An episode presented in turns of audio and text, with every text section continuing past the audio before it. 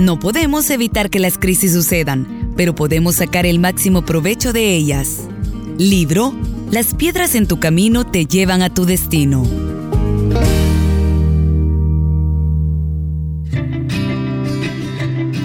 Sí, precisamente de crisis de la vida trata el presente libro que tengo en mis manos para compartir su lectura. A ninguno nos gustan las crisis, pero son necesarias para escalar, para llegar al destino. Este libro contiene una serie de meditaciones en torno a este tema del sufrimiento y cómo obtener una perspectiva optimista para enfrentar cada nuevo día. Inicio con el capítulo número 1. Las piedras en tu camino te llevan a tu destino. Un niño conducía a su hermana por un sendero de montaña y el terreno no era nada fácil. Pero es que esto no es ni siquiera un camino, se quejaba la niña. Está lleno de piedras y de baches. Y su hermano le contestó, Claro, las piedras son las que te ayudan a subir. Esta es una conclusión filosófica interesante. ¿Qué haces con las piedras que encuentras en el camino de la vida? Hace muchos años que leo biografías y aún no encuentro a una sola persona de éxito que no tuviera problemas y dificultades en su vida. Cuando miramos a esas personas desde cierta distancia, podemos pensar que su camino siempre fue recto, que la vida les resultaba fácil. Pero cuando nos acercamos un poco más, descubrimos que su ascenso a la cima del monte no fue sencillo.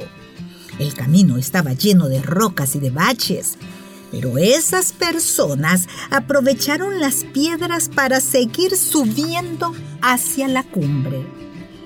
Si ha habido alguien que haya recorrido un sendero pedregoso, ese fue José. Su padre lo mimó, sus hermanos lo odiaban, lo vendieron como esclavo. Fue acusado falsamente, arrojado a la cárcel, olvidado y aparentemente abandonado. Pero las piedras del camino le ayudaron a subir más alto y un día José se convirtió en la segunda persona más poderosa de Egipto. Moisés tuvo una experiencia parecida y también la tuvieron David, Daniel y Pablo. Eran personas que no se quejaron por el camino que recorrieron. Las dificultades de la vida y las usaron como escalones para llegar hasta lo alto de la montaña. No sé cuáles son las dificultades por las que atraviesas en este momento, pero conozco algunos de los sentimientos que tienes, porque yo mismo he avanzado por senderos llenos de piedras. Uno tiene ganas de abandonar, de tirar la toalla. Comprendes por qué el camino no se vuelve más llano, por qué Dios no le quita las piedras y endereza el sendero. Pero si Dios hiciera esto, es posible que nunca llegarías a la cumbre, porque las piedras de tu camino te llevan a tu destino. El Salmo 91 dice, El que habita al abrigo del Altísimo morará bajo la sombra del Omnipotente. Este es un salmo que da una importancia especial al cuidado que Dios tiene de sus hijos. En este salmo se mencionan 11 tipos de peligros distintos. Guerra, trampas, enfermedad, terror durante la noche, flechas durante el día y otros. Pero Dios dice que puede protegernos de todos ellos. Esto no quiere decir que nunca tendremos accidentes o lesiones. Lo que significa es que independientemente de lo que suceda, porque Dios así lo quiere, todas las cosas cooperarán para beneficiarnos. La mayoría de nosotros reacciona de forma predecible a las piedras del camino.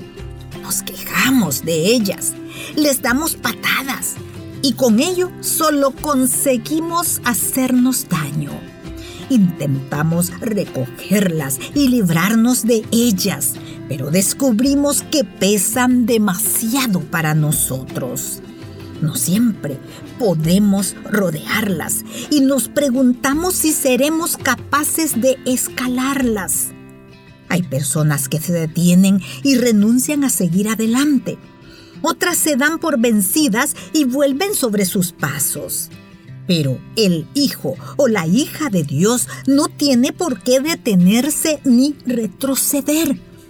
Puede usar los lugares pedregosos de la vida como escalones que le permitan subir más alto.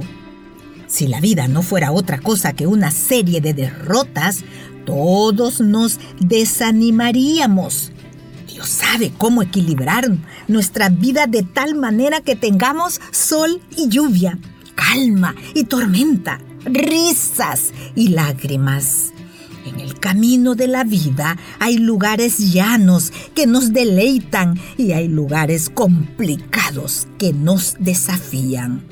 Si nos salimos del camino de la voluntad de Dios y tomamos un desvío, el camino será duro de principio a fin. El desvío siempre es más difícil que el camino principal.